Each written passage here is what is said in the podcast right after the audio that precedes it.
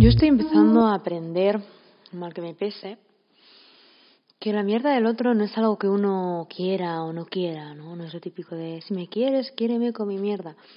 No, ya no va ni siquiera en esa dirección. Tiene que ver con algo que es que quieras o no quieras, no puedes evitar, que va, va a suceder. Y mm, entonces, bueno, pues la predisposición de decidir querer la mierda del otro siempre va a ser bastante mm, más fructífera, eh, sobre todo si quieres mantener al otro en tu vida, porque también puedes cambiarlo como un Kleenex sucio en el momento en el que empieza a ser demasiado y tratar de encontrar eh, otro que te parezca limpito con el que evitarte aquellos encontronazos. Este va a ser un audio bastante gatuno, porque Olivia eh, está muy empeñada en salir a la calle y no, no es el momento para hacerlo. Eh, así que nada, estará presente por aquí hablando de su propia mierda. Lo que me doy como cada vez más eh, cuenta es de que ese querer evitársela o ese no querer confrontarla o no querer, mm, no sé, meter las manos en ella y ver qué figuras salen, hace inevitablemente que se genere una separación, una distancia o incluso una absoluta ruptura de ese vínculo porque no existe posibilidad de construir si no es con cemento, agua, eh, tierra, ¿no? con todos los elementos y, la mierda, la mierda del otro y la tuya propia es una parte fundamental, ¿no? Es pegamento.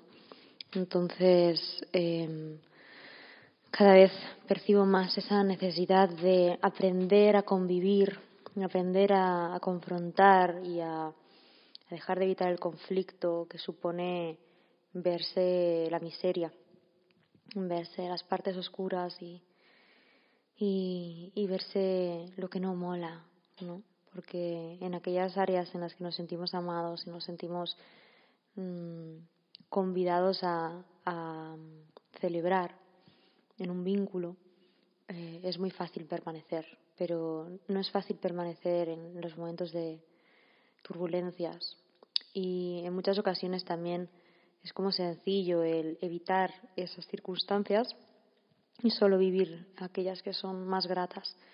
Pero sinceramente para mí eso es una muerte lenta y sobre todo es una separación de lo que realmente puede... Perdón, pensaba que estaba la grabadora apagada.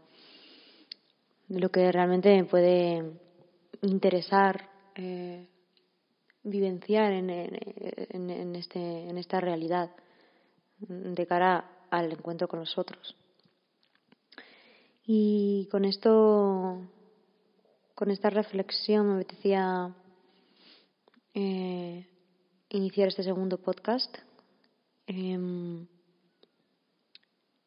y también para investigar un poco cómo, cómo salía, cómo aparecía información acerca de, de este tema, pues está rondando.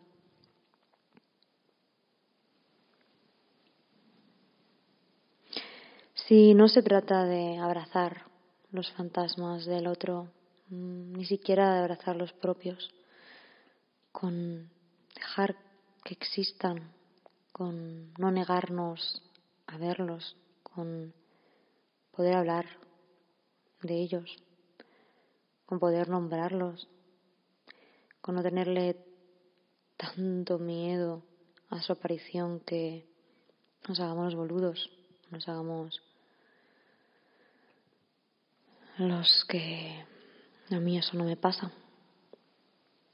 Con eso tenemos un mundo ganado. Y hay que ser valientes.